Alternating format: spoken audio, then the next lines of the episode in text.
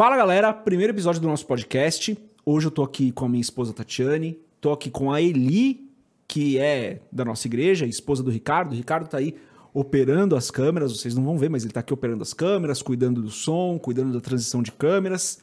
E hoje a gente vai falar sobre coisas que não contaram pra gente antes da gente se converter. E eu tava falando pra elas que eu escolhi gravar com elas hoje por dois motivos. Primeiro, porque é o primeiro que a gente vai gravar, eu gostaria de gravar com pessoas que eu confio muito, confio muito nelas, confio muito no Ricardo, e porque nós três não viemos de berço cristão, né? Nós nos convertemos no meio do caminho. Então a gente consegue fazer esse contraste entre a vida que eu tinha antes e a vida depois, e o que eu esperava dessa vida e, e o que não, não supriu a minha expectativa, o que foi surpresa para mim, que é mais ou menos isso que a gente vai falar. Mas antes da gente continuar nesse primeiro episódio do podcast, se você não é inscrito no canal, se inscreve, deixa o seu curtir, compartilhe esse vídeo com outras pessoas, deixe seu feedback e se você quiser comprar o livro Muito Além de um Pai, www.jcmaveia.com.br, rola a página lá pro final, vai ter um banner para você comprar e eu tenho certeza absoluta que a Eli tá me julgando agora porque eu falei muito rápido. Não tá? Com certeza, falou muito rápido. Isso. Eu tento passar muito rápido pelo jabá, porque é jabá, né? Então a pessoa não quer ver o jabá. Mas aí você desvaloriza. Não, não, não tô desvalorizando, não. Compra o livro. Ó, vou ser sincero. A pessoa comprou o livro, a gente tava viajando, a pessoa comprou o livro e passou o prazo de eu mandar. Eu cancelei o pedido e dei um jeito depois de, de enviar pra pessoa. E folhei o livro. Que inclusive está aqui e não está aparecendo porque eu sou uma pessoa ótima de marketing. Ó, ele tá bem escondidinho aqui, ó. Mas eu tava folheando o livro antes de enviar para ela, né? Fui ver se estava tudo certo com o livro tal, porque às vezes vem algum errinho de impressão tal. E eu reli, eu abri uma página qualquer aqui e reli o livro. E não tô zoando, tá? Falei, cara, não é ruim o livro. Claro que não. Porque acho que não. a gente tem essa parada, eu pelo menos tenho essa parada, né? Você Uhum. também tem que eu sei. O que eu faço não é bom o suficiente. Todo episódio do AB7 que eu gravo, eu falo, tá ruim.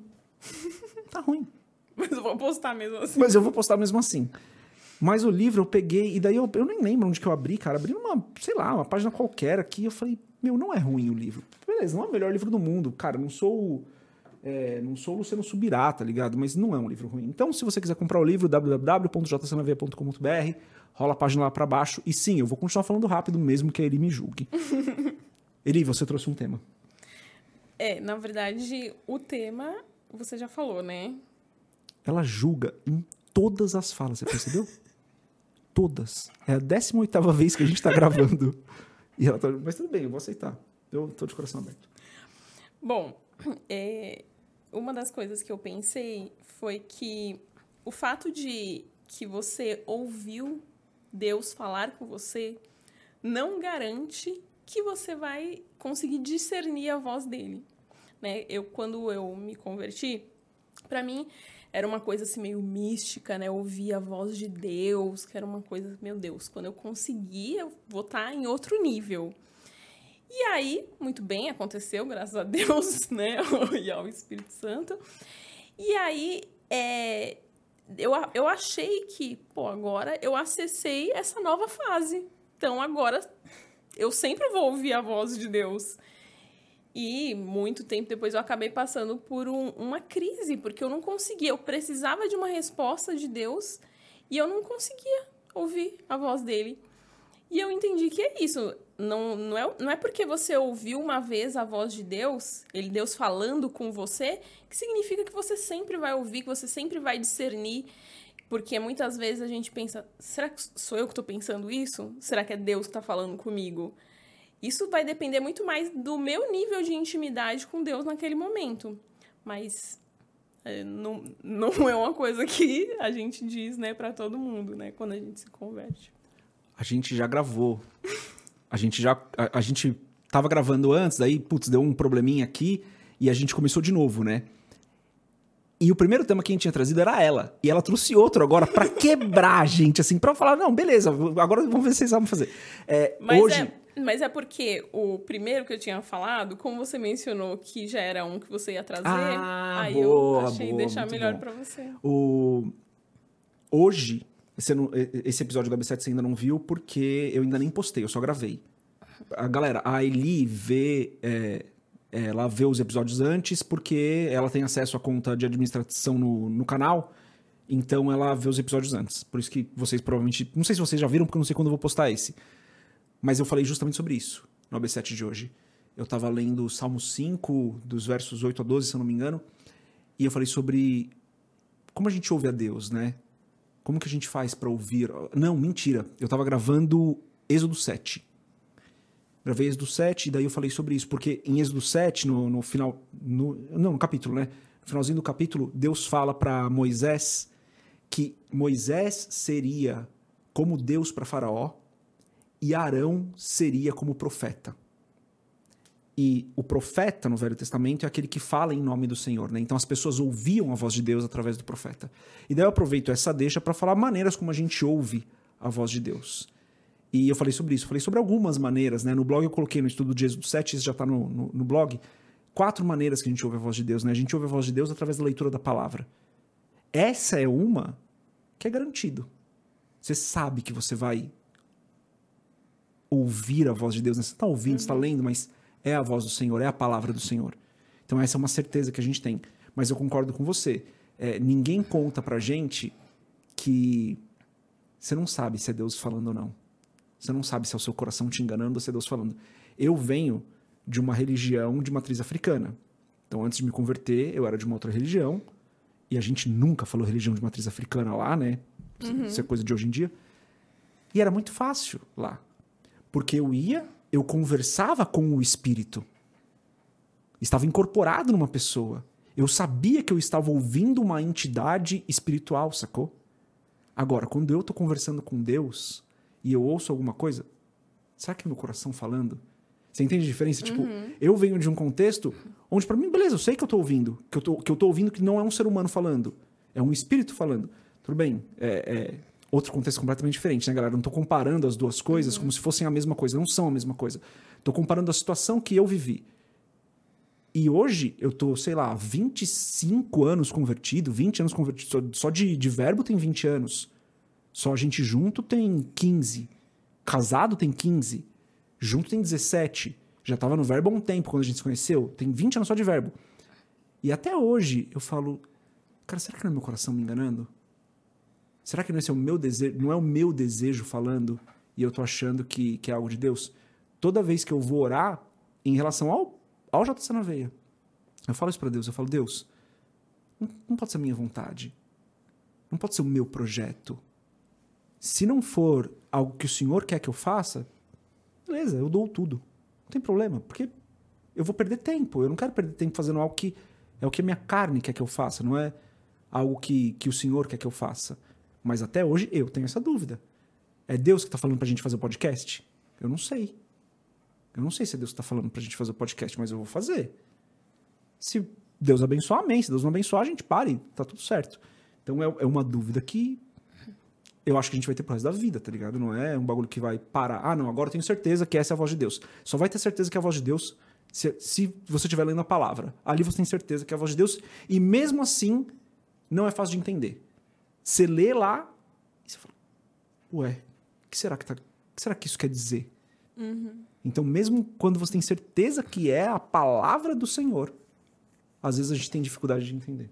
Outra situação que ninguém comenta quando você se converte é que você vai passar por várias piadinhas, né? Por várias situações incômodas que você muitas vezes não tem nem como se defender da situação, né? Então você vai ouvir comentários aonde, nossa, ela vai lá dar dinheiro pro pastor de novo. Né? Olha só a Bíblia debaixo do braço. Na minha época se usava a Bíblia embaixo do braço. Uhum. Hoje em uhum. dia se usa a Bíblia no bolso com o celular. Mas esses comentários, eles são muito, em muitos casos, né? A maioria dos casos, acredito que são maldosos. E você não sabe o que, que você vai enfrentar esse tipo de, de, de, de situação, né? Mas você é. não acha que isso é para quase toda religião? Vou pegar o exemplo do católico. O católico sofre com piadinha. Com piadas talvez até mais maldosas do que o evangélico. É, eu o... acredito que mais é muito forte, porque assim, depende. É, é, eu acho que todos, todos sofrem. A, pe a pessoa que ace é, aceita, por exemplo, raspar a cabeça para o santo, sai na rua, todo mundo julga, todo mundo. Eu lembro de uma amiga sua que falou que tinha medo de sentar do seu lado na escola, né? Quando você era da outra religião. É. Então, era eu... uma piadinha. É uma piadinha, né? E pessoas de outras. O, que eu- o meu ponto é. É só você pegar um muçulmano. Mas é uma Quantas piadas a gente não faz aqui no Brasil que são maldosas com o muçulmano? Então eu acho que essa é uma parada que qualquer pessoa que adere a uma fé, seja ela qual for, Exatamente. o ateu vai ouvir piada. Mas eu acho que essas piadas que o, o cristão, né, o crente ouve, elas são, na maioria das vezes, é, com um certo tom de cobrança de pessoas que, na verdade, nem podem te cobrar, né?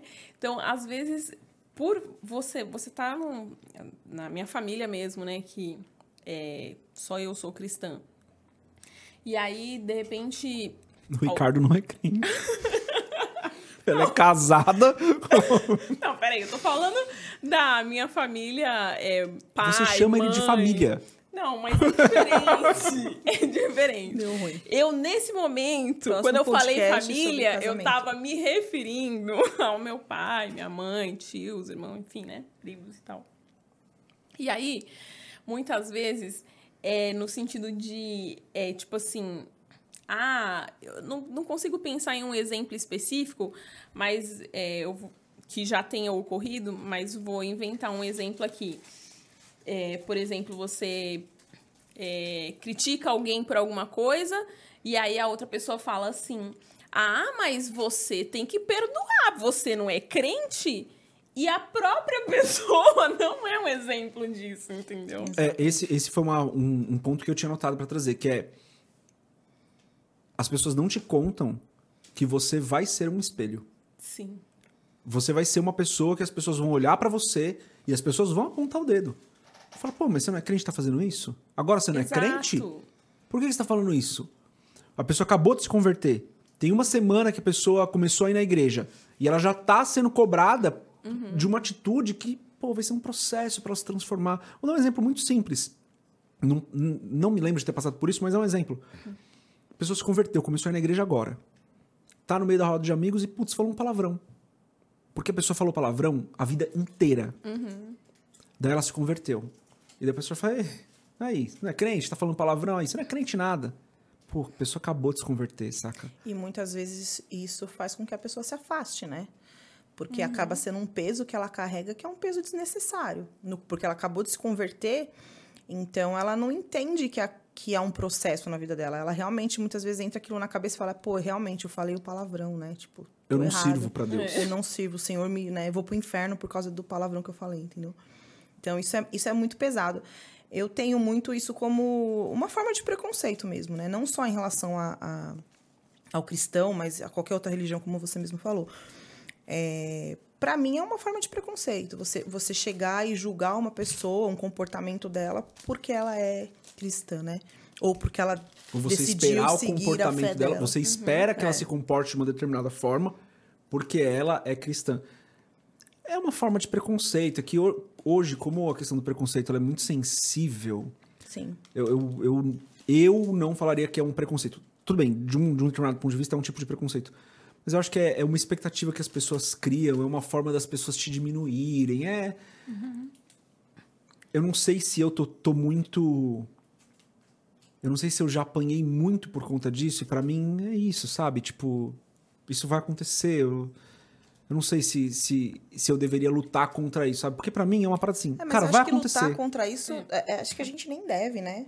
Se Jesus foi perseguido, se, se os discípulos dele for, passaram o que passaram por, né, por serem simplesmente os discípulos, simplesmente não, né? Muito raso, né? Falar simplesmente. Mas por serem os discípulos de Cristo, todo mundo vai passar, né? Mas é um, é um assunto delicado, porque se a gente não estiver pronto, a gente desmotiva, né? Mas esse é um ponto importante né, que você trouxe. Quando a gente olha para a palavra, os apóstolos foram perseguidos e assassinados cruelmente por serem cristãos, por dizerem que seguiam Cristo. Eles foram queimados, eles foram açoitados, eles foram crucificados, eles foram presos. E daí tudo bem, ninguém contou pra gente que a gente ia ser zoado, ninguém contou pra gente que a gente ia ter que ter um comportamento ideal pra que ninguém criticasse a gente. Mas, cara, isso acontece desde que a igreja se formou. Exatamente. Isso acontece desde que os apóstolos falaram assim: Eu aceito, eu aceito te seguir, Senhor. E uma coisa que a gente hoje em dia acaba confundindo nesses pontos é que eles foram perseguidos por Cristo, não por uma tradição, não por um, mas pela fé deles realmente, né? Então acho que é, é outro ponto, É, porque hoje em dia tudo, tudo também virou perseguição, né? Mas é que eles foram perseguidos de verdade, eles, foram Eles assassinados. foram, mas né? é, é que hoje em dia, eu não sei, se- eu não sei como me expressar nesse sentido, mas hoje em dia qualquer coisa é perseguição por causa da religião. Ah, sim, né? sim, é. Hoje, Mas- hoje o, o nível de, de- do que a gente define como perseguição, ele tá muito sensível, É, né? então, sei lá, se a pessoa cortou as pontas do cabelo, pode ser que seja uma perseguição. Se a pessoa, é, sei lá, saiu com a calça laranja e não podia, porque onde ela tá, ela não pode ser com a calça laranja, ela não pode usar a calça laranja, ela está sendo perseguida por causa de, de Cristo. E não é, muitas vezes isso é, uma, é um costume, né? Então, é, a perseguição, ela dos discípulos, ela foi realmente por causa da fé que eles carregavam, por causa da fé que eles tinham em Cristo. É, né? eu acho que o que a gente define como perseguição hoje É raso, é muito, é muito raso. bem raso. É, porque quando a gente pega a igreja na China, quando a gente pega a igreja na Coreia do Norte, quando a gente pega a igreja em lugares onde o, o- o regime é, é, Aquele de missionário né, governo... que acabou de morrer. É, o missionário que acabou de morrer, que era meus pais, não sei se conheciam, estavam próximos ali. É, essa galera é perseguida, sabe? Sim. A galera que tá em Ruanda é perseguida. Não a galera que tá no Brasil, né? Que, tudo bem, não tô falando Tem que não existe perseguição perseguição no Brasil. também, existe perseguição no mas, Brasil. é. Mas não é a mesma coisa da pessoa que tá na Coreia do Norte. Que ela vai ser assassinada. A família dela, ela vai ver a família Aqui dela tem ser uma lei assassinada. que protege, lá não tem. Isso, é. Aqui tem uma lei que protege você seguir qualquer religião, você não seguir nenhuma religião. Mas sim, o nosso, a nossa sensibilidade para o que é perseguição, por conta desse lugar de. Talvez até de conforto, esse lugar até de privilégio em relação a outros países. É um o privilégio. nosso, o- o- a nossa sensibilidade é muito alta, né? A gente não é. Não estou generalizando, estou falando do nosso contexto aqui, dessas quatro pessoas que estão aqui na sala. Nosso contexto é muito diferente, né? A gente pode se reunir numa igreja, num, num prédio específico, a gente pode se reunir em casa, a gente pode sair com uma Bíblia na rua se a gente quiser e ficar falando numa praça. É, tem lugares que a galera precisa se esconder, é, decorar a Bíblia. A gente estava ouvindo isso recentemente, não sei onde que eu estava ouvindo isso. Que a pessoa escondia a Bíblia é, embaixo da terra, no meio da floresta, e daí ela lia, ia lá por cinco minutos, lia, escondia de novo, e ela tinha que decorar os versículos, porque ela não podia carregar uma Bíblia, ela não podia ser vista com a Bíblia. Isso é perseguição, né? Sim. É, por mais que a gente. O, o ponto que, que, a gente- que você trouxe foi. Pô, é, você vai ser alvo de piadas, né? É isso que você vai sofrer, né? Sim. É importante que a pessoa saiba que ela vai ser alvo de piadas. Mas não é muito mais que isso, né? É. É, raras exceções onde tem E eu uma acho que tudo de- violência também tal. depende do- do- da liberdade que você dá nesse ponto, né? Então a pessoa vem com a piada, se você der a primeira risada ali, vai ser complicado realmente, né? Mas a questão é justamente isso. Justamente porque a gente vive num contexto, pelo menos nós aqui, onde a gente não sofre esse tipo de perseguição, de não poder ir na igreja e tal. Às vezes, essa piada vai ser o suficiente para, como a Tati falou, a pessoa se afastar da Desistir, igreja. é. Ou outro efeito colateral também que pode ter é de a pessoa ser, se tornar aquele crente 007, né?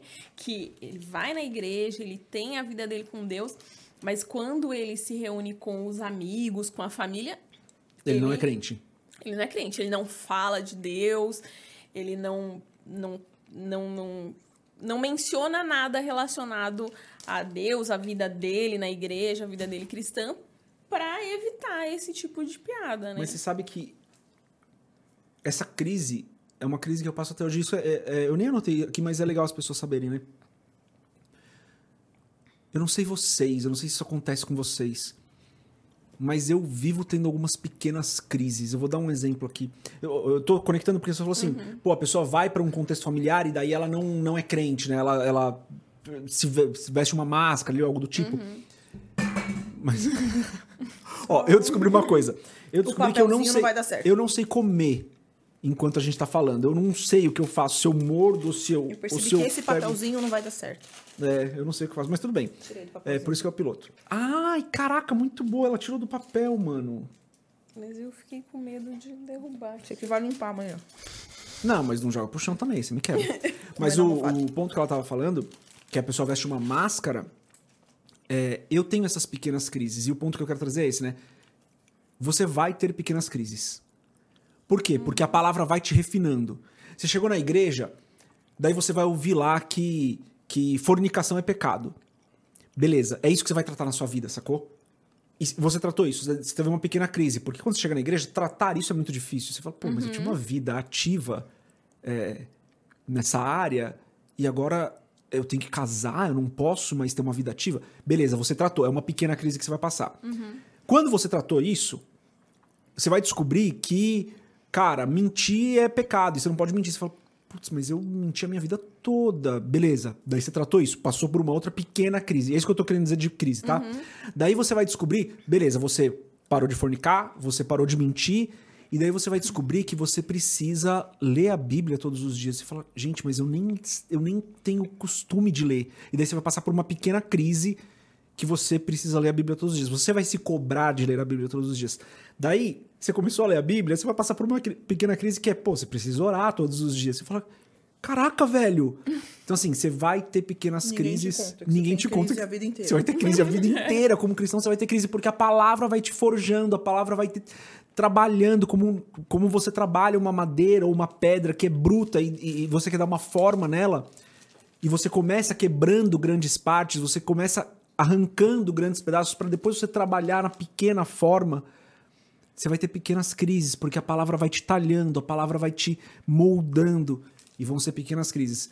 E a, a última que eu sofri, que é mais recente, foi, sei lá, duas semanas atrás. Eu vou pra academia quase todos os dias, vou pra mesma academia quase todos os dias, e eu vou no mesmo horário quase todos os dias. Então, a pessoa que tá na recepção, a, a Tati conhece, é a mesma que tá lá quase todos os dias, é ela. E um determinado dia ela sumiu. Sumiu da recepção. E, cara, a academia não abriu no horário. Foi, ficou, ficou meio estranho, sabe? Eu cheguei lá, eu não fiquei fofocando, assuntando a parada, mas. Nossa, mano, não, apareceu. A pessoa não apareceu hoje. O pessoal meio perdido, sabe? Porque ela não tava lá. E por um segundo passou na minha cabeça assim: Cara, será que essa pessoa morreu, mano?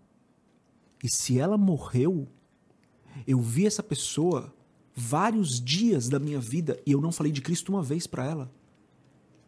Saca? Essa é uma crise que talvez algumas pessoas que estão ouvindo a gente nunca passaram. Mas eu passei. Eu tô convertido a 20 lá vai fumaça, mano. 20 anos lá vai fumaça.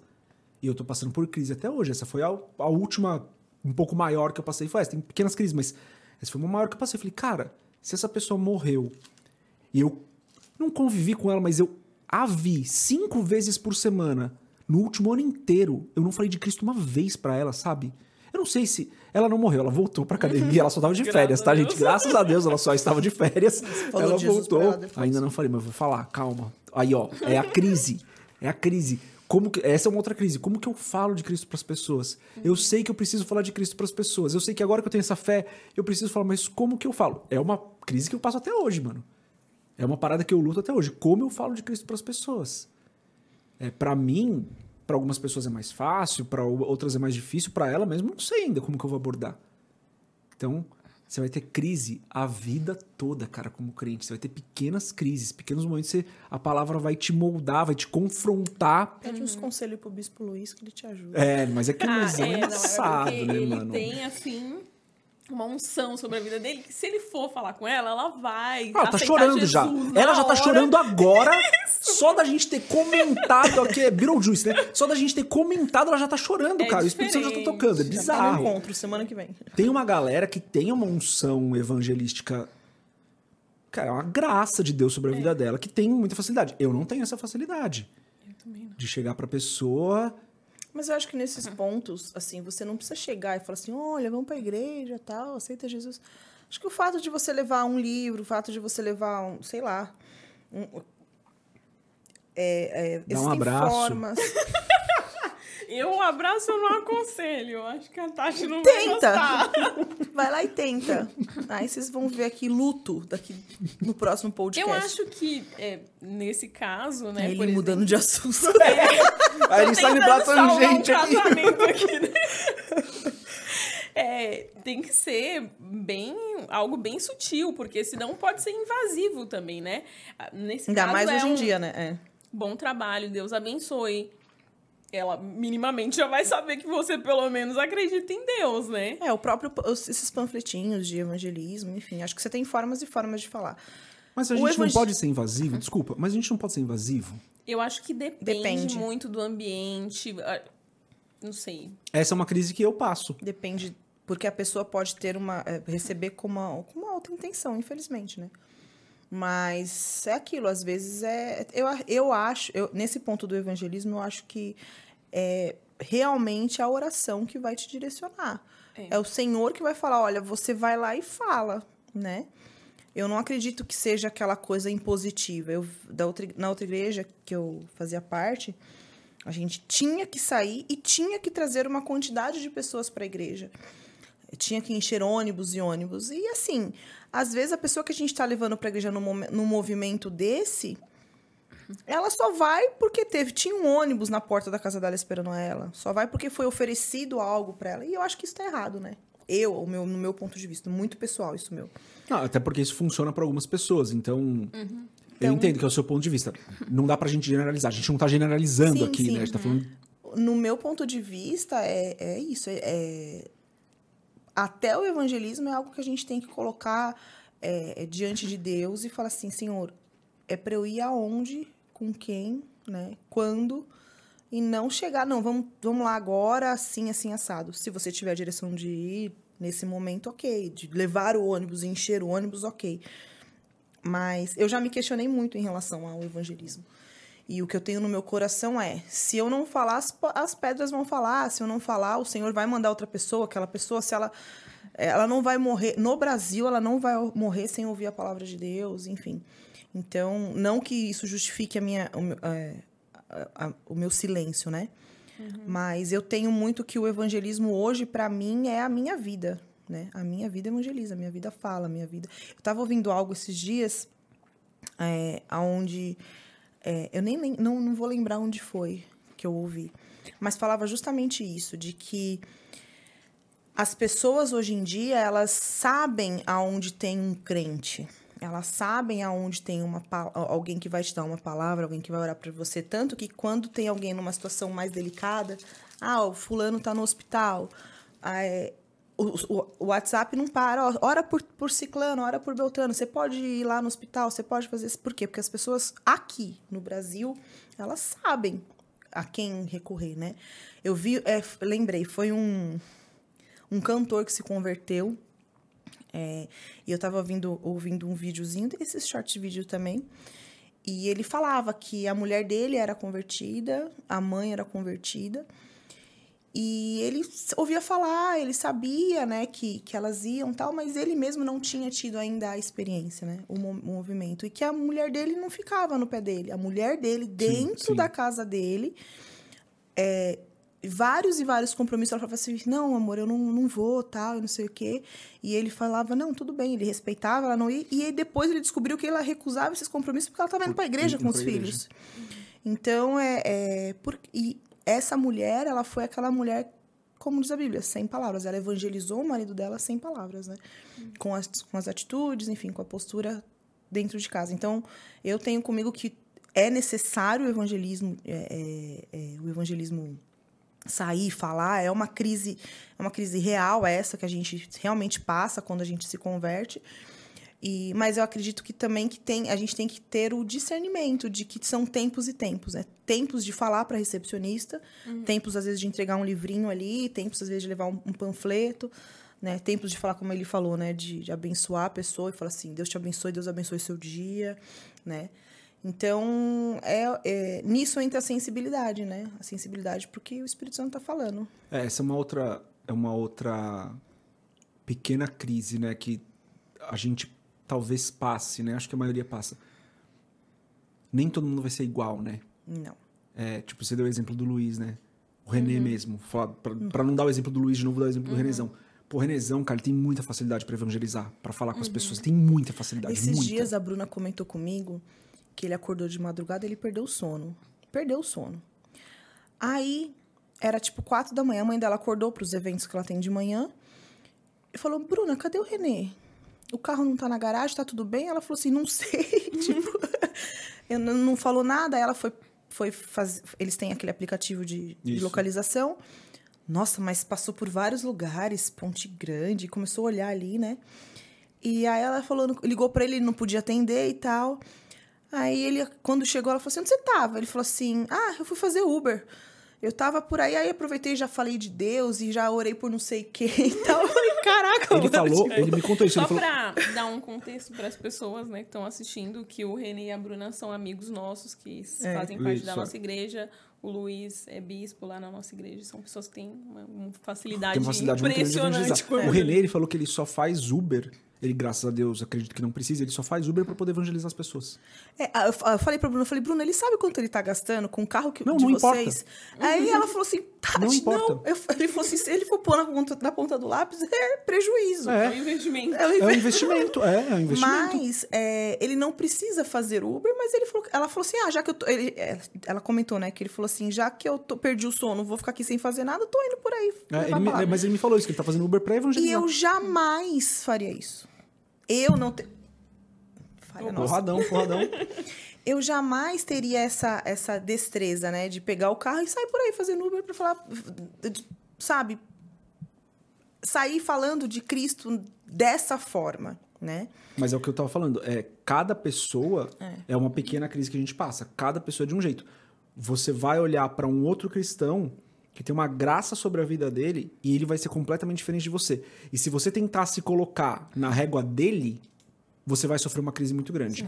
Então, uma parada que ninguém te conta, tentando voltar um pouco pro tema, uma parada que ninguém te conta, mas que você precisa saber antes de. Não que você precisa saber, mas você vai acabar descobrindo quando você se converte. É que você não vai ser igual às outras pessoas. E, assim, voltando também pro tema, é que, assim, outra coisa que ninguém te conta é que você se converter não é o suficiente. Quando você se converter, você vai ter que falar de Deus para outras pessoas. Você vai ter que fazer um monte de coisa. É, você vai ter que fazer um monte de coisa. Você vai ter que evangelizar se você realmente se converter, né? Mas, E, e não tem uma forma de você. É o que a Tati estava falando, né?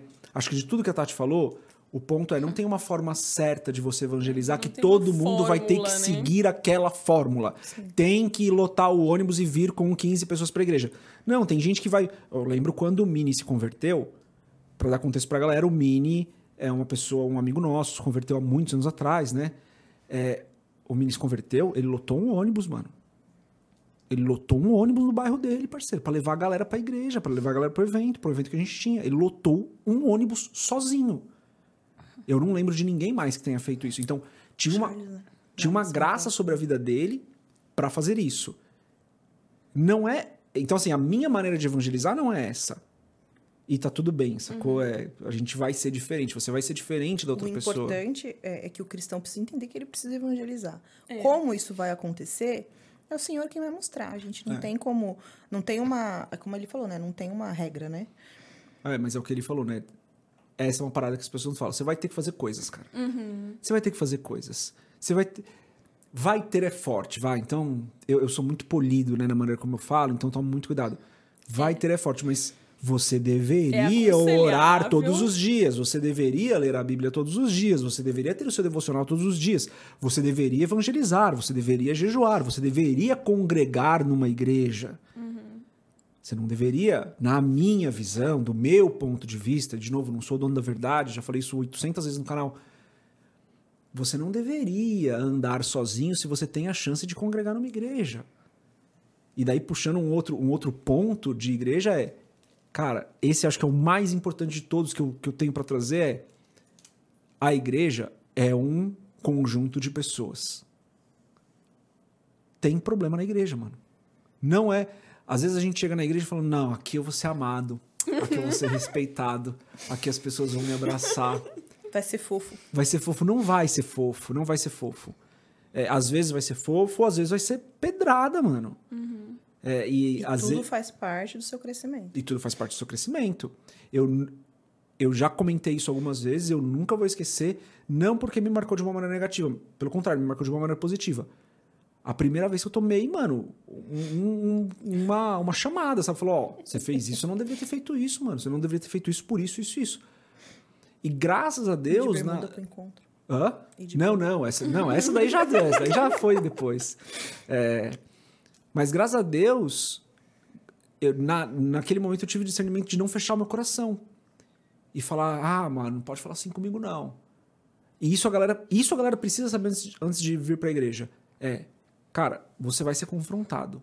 As suas atitudes erradas serão confrontadas ou pela palavra ou pelo Espírito Santo, às ou se vezes- você tiver sorte, se você tiver sorte por uma pessoa. As suas atitudes certas também serão confrontadas. É, é isso. Mas Mas o, Ana, o né? que eu quero na palavra- na- na- no momento dela lá, onde ela estava orando, era legítima a oração dela e ela foi confrontada. Isso, é. pelo Mesmo fazendo a coisa certa, ela foi confrontada. Mas o meu ponto é que.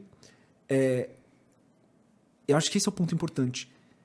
Se você tiver sorte, se Deus for muito bondoso com você, quem vai te confrontar de uma atitude errada é uma pessoa. Porque ser confrontado pelo seu líder, pelo seu pastor, pelo seu irmão, é muito melhor do que ser confrontado pelo Espírito, ser confrontado pelo Senhor, ser confrontado pela palavra. Então, naquela época, foi a primeira vez que eu tomei uma, uma chamadinha ali e falou: Ó, você fez isso, eu não deveria ter feito isso. Graças a Deus. Porque se fosse o Espírito falando: Ó, você não deveria ter feito isso, cara. Claro que essa pessoa foi direcionada pelo Espírito Santo, mas. Pô, é muito mais pesado, sabe? Então eu prefiro ser confrontado é, por uma pessoa do que ser confrontado pelo Espírito. É uma outra coisa que a gente não, não pensa antes de, de entrar na igreja. A gente vai ser confrontado, cara. A gente vai ser. A palavra vai confrontar, as pessoas vão confrontar, você vai ser corrigido. Outra coisa agora que eu lembrei de que, que acontece também quando a gente se converte que ninguém conta, é que a nossa fase de fanatismo ela passa. É, não- é, eu- eu- talvez o que você queira dizer, só pra ver se eu entendi, é aquela fase de paixão intensa, e eu vou fazer tudo. E que você não Meu. vai pro inferno porque isso acabou. É, é algo que É, não são acabou. dois pontos, É, né? São dois pontos. é. Essa fase passa E, e tá tudo bem. É, e tá tudo bem. E assim, eu acredito que ela passar é até um sinal de amadurecimento, né? Porque ela passou e você tá lá ainda, ela passou e você tá ouvindo a palavra, ela passou e você, você permanece ali com uma fé. é, Pô, mas esse ar aí, tá, eu tô me tremendo de frio. não dá, não, tenho, não consigo. Eu achei que ela ia continuar no assunto. Eu Deixa ia, mas eu tô com a mão tremendo, eu não tenho mais o onde colocar. Ô, Ricardo, na primeira gaveta aí atrás de você. Eu tô com um problema aqui que eu comi Ô, Ricardo, quer que eu arrume? Eu sou. Eu Porque eu, tô, vou deixar pelo menos no ventinho, porque a gente fica bom pra todo mundo. você, tô eu aqui olhando pra vocês e pensando como que eles conseguiram que não sujaram as mãos e a minha mão tá toda suja. Desculpa, mas eu tô, eu tô quase pedindo cobertor pra Ó, Sofia. eu vou deixar só no. no- Poder ir lá Vai lá lavar a mão, não tem problema. Eu a gente não vai cortar, deixa, deixa rolar. Vai lá lavar a mão, não tem problema. Não, mas ó, já leva, já leva lá pra cima, por favor, e dá pro, pro Samuel, por gentileza. Ele. Tá bom, vai lá com E ele. põe uma meia. Ai, meu Deus do céu.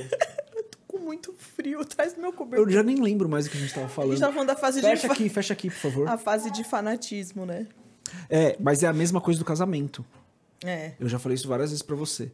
É, quando você começa a namorar com a pessoa, Aquela Tudo pessoa não tem defeitos. não tem defeitos. a É. pe- Tudo que você quer fazer, é você ficar com a pessoa. Você quer ficar 24 horas por dia com a pessoa. É legal pra caramba, tem que aproveitar essa fase. E é a mesma coisa que vai acontecer com Deus. Você vai achar que você vai. Nossa, mano, mudei completamente a minha vida. Sete dias por semana Tudo agora é. Deus. É. Beleza, tudo agora é Deus, mas essa fase vai passar. É. E é saudável que passa, E né? quando passar, é o que você falou, que amadurece. É a mesma coisa no relacionamento entre um homem e uma mulher. É aquela paixão intensa, uma hora ela vai passar e ela vai virar vida normal. Sim. Ela vai virar vida normal. Muitos falam que a vida normal é a rotina, mas eu acredito que, não se- que a rotina também não seja ruim, né? Mas é que essa fase, ela não se baseia na paixão, ela se baseia no amor. Ela se baseia num, é um muito mais sólido. O né? amor é isso, o amor é essa palavra que eu ia usar. O amor é muito mais sólido do que aquela paixão que ela é voraz, ela é intensa, É, mas ela é cheia de altos e baixos. Pode. Ah, ela quer entrar, né? Ela é cheia de altos e baixos. Peraí, vamos só.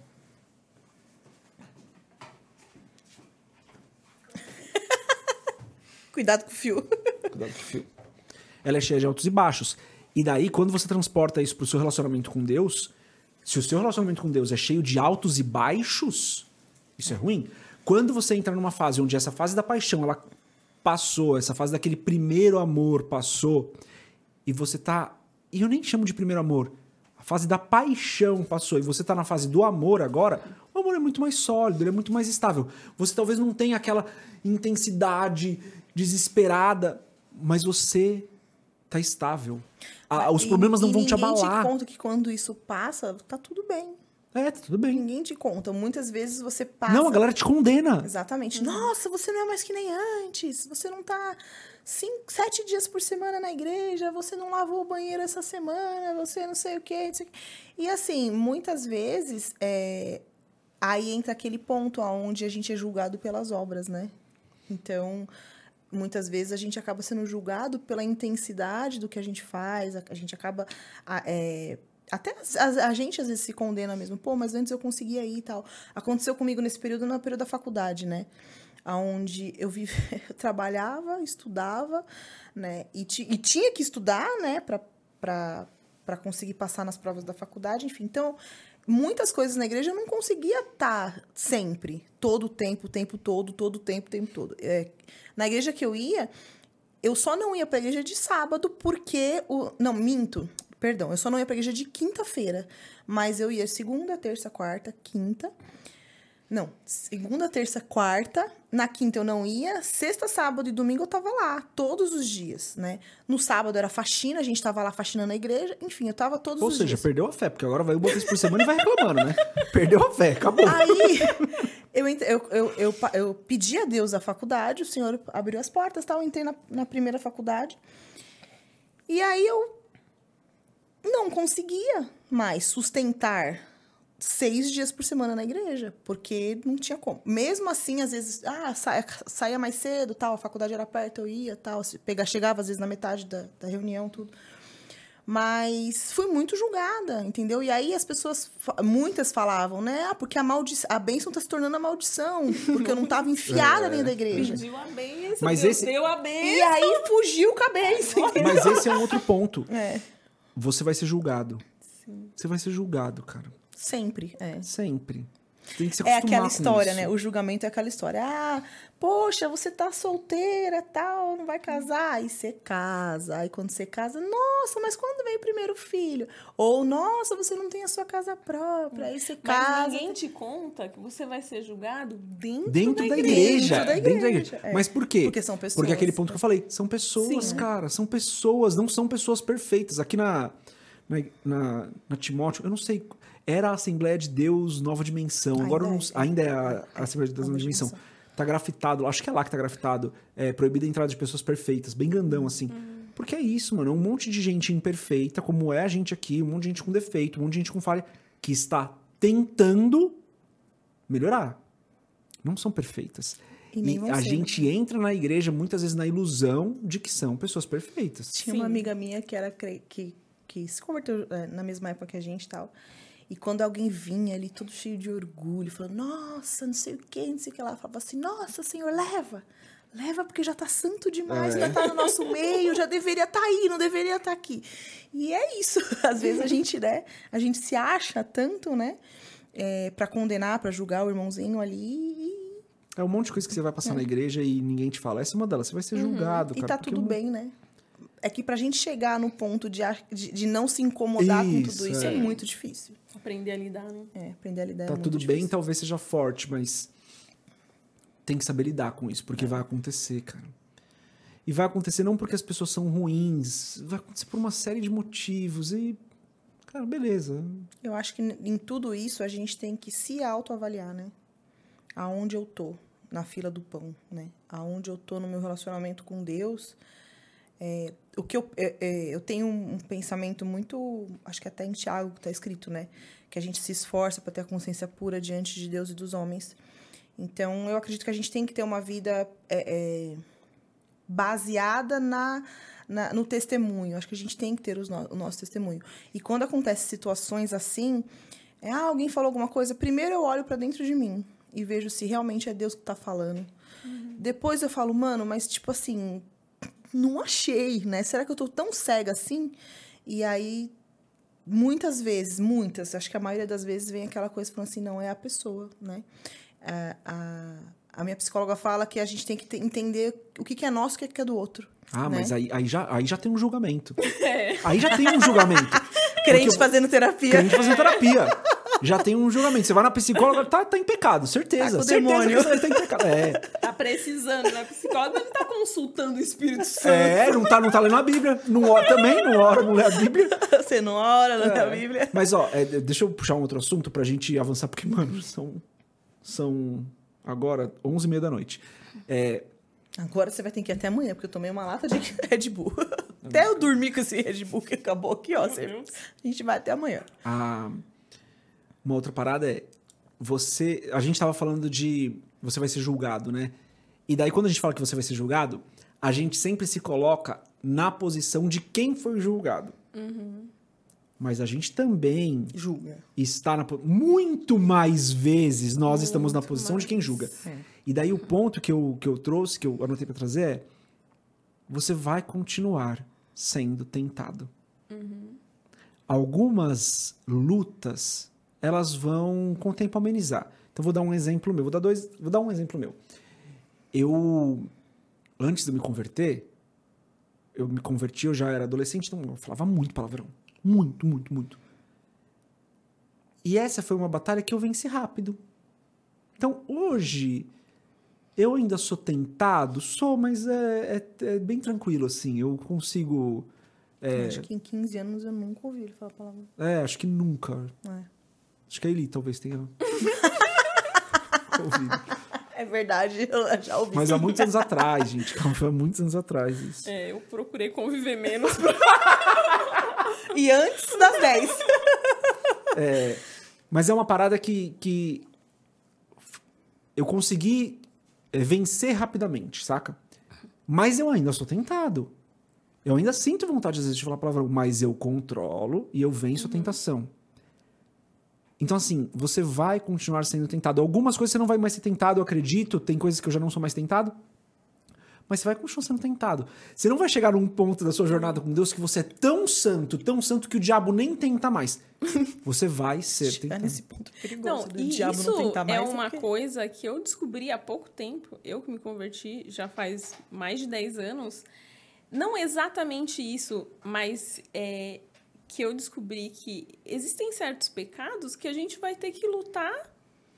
Não vai ser uma coisa que a gente vai conseguir superar. A gente vai ter que lutar com aquele pecado no sentido de se preservar, tomar cuidado, vigiar para não cair, que a gente vai continuar sendo tentado naquele pecado, não sei, talvez até a Talvez morte. pra sempre. E isso é uma coisa que ninguém conta, e eu demorei muito tempo para descobrir. É, tem uma, uma menina que eu, que eu vi no, no Instagram, eu, eu até anotei pra, pra gente entrar em contato com ela pra trazer ela aqui. Que ela fala isso. Ela. A, a luta dela é contra. Peraí, galera, que temos uma situação aqui. Mexe o mouse só. Continua tudo normal. Ricardo quase teve um ataque do coração ali. Ricardo teve um ataque do coração. Não, não, não aconteceu nada, relaxa. Só pra dar contexto pra galera, é que o computador desligou os monitores. Depois de um tempo ele desliga os monitores. O Ricardo tá ali acompanhando, co- controlando as câmeras e tal, e ele quase teve, Teve um ataque do coração. ataque. É, e ela fala sobre isso. Ela fala: Eu luto contra esse pecado e eu vou continuar lutando, cara. Eu descobri que eu vou continuar lutando contra um pecado na área sexual. Eu vou continuar lutando e. É assim. é- é- é- e daí ela fala algo que eu acho que é de uma sobriedade muito grande: que ela fala, por amor a Cristo, eu escolhi não viver nesse pecado. Eu escolhi não viver nesse pecado, mas eu vou lutar contra ele a vida toda, cara. E é minha responsabilidade me blindar contra esse pecado, né? Porque o Espírito Santo já me mostrou, então eu acredito que muitas pessoas devem ter algum pecado que está lutando já há muitos anos. E muitas vezes, por não saber isso, a pessoa pode ficar frustrada, como eu fiquei, tipo, meu Deus, Como que, assim? o que, que eu tô fazendo de errado? Porque.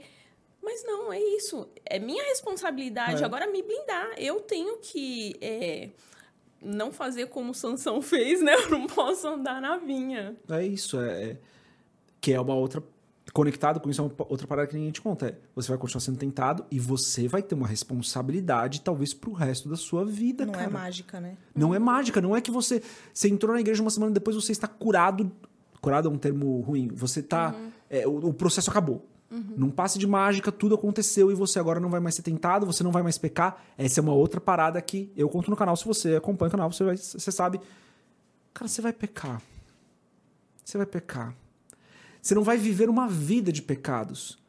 Você não vai viver em pecado. E entender isso é tão difícil para alguém que está se convertendo agora, para alguém que está chegando agora na igreja. E é difícil até pra gente estar tá muito tempo na igreja. Você não vai viver uma vida de pecados, mas, cara, às vezes você vai pecar. E se você acha que você não vai. que você não tá mais pecando, toma muito cuidado. Uhum. Quando eu tava fazendo um dos cursos da nossa igreja, eu. Os cursos da nossa. Bom, vocês sabem, mas eu vou explicar como se vocês não soubessem pra galera entender. Muitos dos cursos na igreja tem o grupo que tá fazendo o curso, tem o facilitador. Era assim antes, é assim até hoje, né? E o, o Roger era meu facilitador. E o Roger não era nem pastor ainda. E o Roger perguntou uma parada, foi muito bom não lembro que aula que era. E o Roger falou assim, cara, e aí, que, com que pecado que vocês estão lutando? Tal? Era um grupo só de homens, tal, um grupo bem pequenininho ali. Era seguro perguntar isso naquele contexto, naquela aula. E eu virei para ele e falei, não, Roger, eu acho que, cara... Eu... Já superei todos os pecados. Já superei. Imagina a cara dele.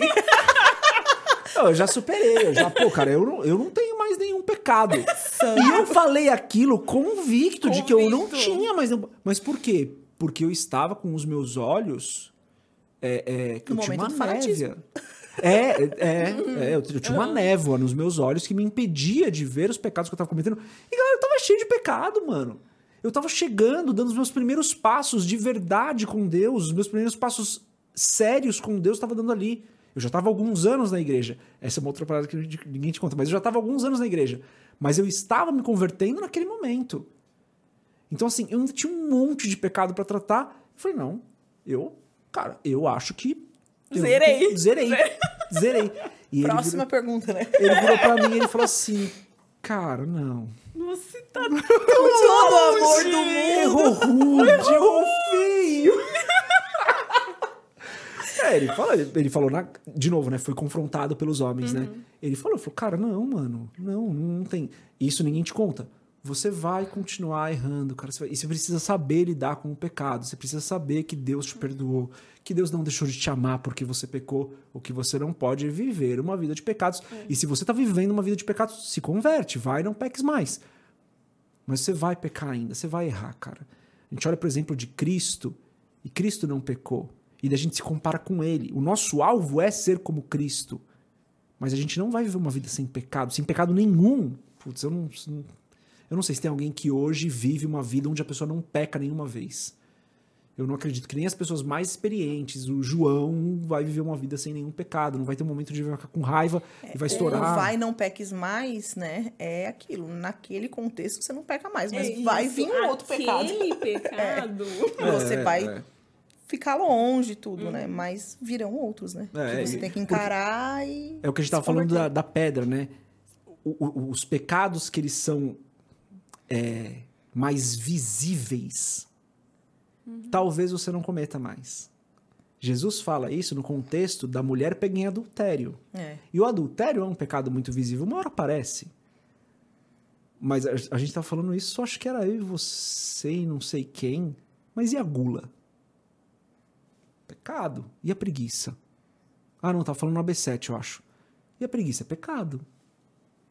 Só que é um pecado que a consequência é muito pequena, a consequência natural, uhum. eu não tô falando da consequência espiritual, mas a consequência natural é muito pequena, e ninguém vê. Né? Ou se vê, uhum. a galera releva, né? Então, assim, você vai continuar errando aqui. Chega um momento onde você vai começar a olhar para essas coisas e falar: cara, será que eu devia estar tá comendo tanto quanto eu tô comendo? Será que isso não é gula? Será que eu preciso comer esse tanto? Então, você vai chegando num ponto onde você fala, cara, eu tenho muito pecado ainda para tratar, eu tenho muita coisa para tratar na minha vida. E se você desanimar nesse ponto porque você esperava que você não teria mais nenhum pecado depois de um Seria ano andando mágico, com Deus, né? uhum. é, você vai desanimar e você vai acabar saindo. E daí é aquele ponto que a gente falou da paixão versus o amor, né? Quando está no amor, você entende que tá bom, eu tenho que tratar mais esse pecado. É mais uma parada. Volta, arrepende, é. conserta. É mais uma parada que eu vou ter que tratar, é mais é. uma parada que eu vou ter que mudar. E um outro ponto que eu trouxe é desse tempo com Deus, né? A idade vai chegando. É, você falou de, pô, eu tava na igreja todo dia. Mas qual era o seu contexto de vida? Uhum. Você era solteira, não tinha filhos, Morava sozinho. Antes de começar a fazer faculdade, você mesmo trouxe Sim, exemplo. sim. Qual era o seu contexto de vida? Hoje você é casada, é mãe de dois filhos, é, tem o seu trabalho, tem as coisas de casa, tem marido e filhos para cuidar. Como que você vai estar na igreja sete dias por semana, sacou? Então a idade vai chegar, a sua vida vai mudar, a circunstância vai mudar e você precisa aprender a lidar com isso. Você precisa aprender que você não é mais uma pessoa solteira que, tá, que não está fazendo faculdade ou que já terminou a faculdade. Você trabalha e não tem e tem o resto do tempo que você pode ir todos os dias para a igreja. Não, Eu muda. acredito que a gente tem que se esforçar ao máximo, né? Pra poder fazer as coisas de Deus. E eu sou dessa pessoa, né? Hoje, por exemplo, eu não consegui estar no, no galera e pra mim foi ruim, né? Eu estava com dor de cabeça, não estava bem, estava cansada, enfim. Mas, é, mas é, fica a cobrança, né? E aí é algo que você precisa saber administrar. Por quê? Porque eu tinha muitas outras coisas para fazer também. Então é delicado isso, porque a gente se cobra para sempre, para sempre. Eu, pelo menos, eu me cobro para sempre, porque eu sou aquela aquele tipo de crente, acho que esse é, o- que quer estar em tudo sempre. Eu ainda tenho aqui, é, como você falou das crises, né? Eu ainda tenho as crises de não participar de algumas coisas, né? Justa, mas, é, justamente por, por, por vir desse contexto de que eu, eu gosto de fazer, eu gosto de estar, eu gosto de participar. É algo que, que faz parte da minha formação como mulher de Deus. Mas a gente tem que saber a hora que não dá e, e tá tudo bem também, né? É, é saber que tá tudo bem é saber que é que, tá tudo bem é muito delicado, é muito difícil. Eu saber que eu, eu precisava honrar os meus compromissos aqui em casa e não estar lá é muito difícil. Saber re- respeitar o meu limite do meu corpo, né, dentro do contexto que eu tenho vivido, é, é algo que ainda recebi a mensagem, né, do, do Matheus querendo ir. Eu falei, putz, mano, eu não acredito, né? É, enfim, mas é, sem culpa, né? O sem a culpa é onde a gente é trabalhado, é onde a gente É é, uma parada que ninguém te moldado. conta. Você vai sentir culpa e você vai ter que Nossa, saber culpa lidar é com algo- isso. É, no meu caso, a culpa é algo que eu tenho que aprender a lidar todos os dias. Acho que é o meu pecado de estimação. tá É, não é amarrado em pecado, nome de Jesus, né? Não né? é pecado. É, mas é a mi- a minha luta ali é essa. É uma, uma das, né, constantes é a culpa. Ah, não consegui estar no... Teve o evento também que teve na, na O SDA. o SDA.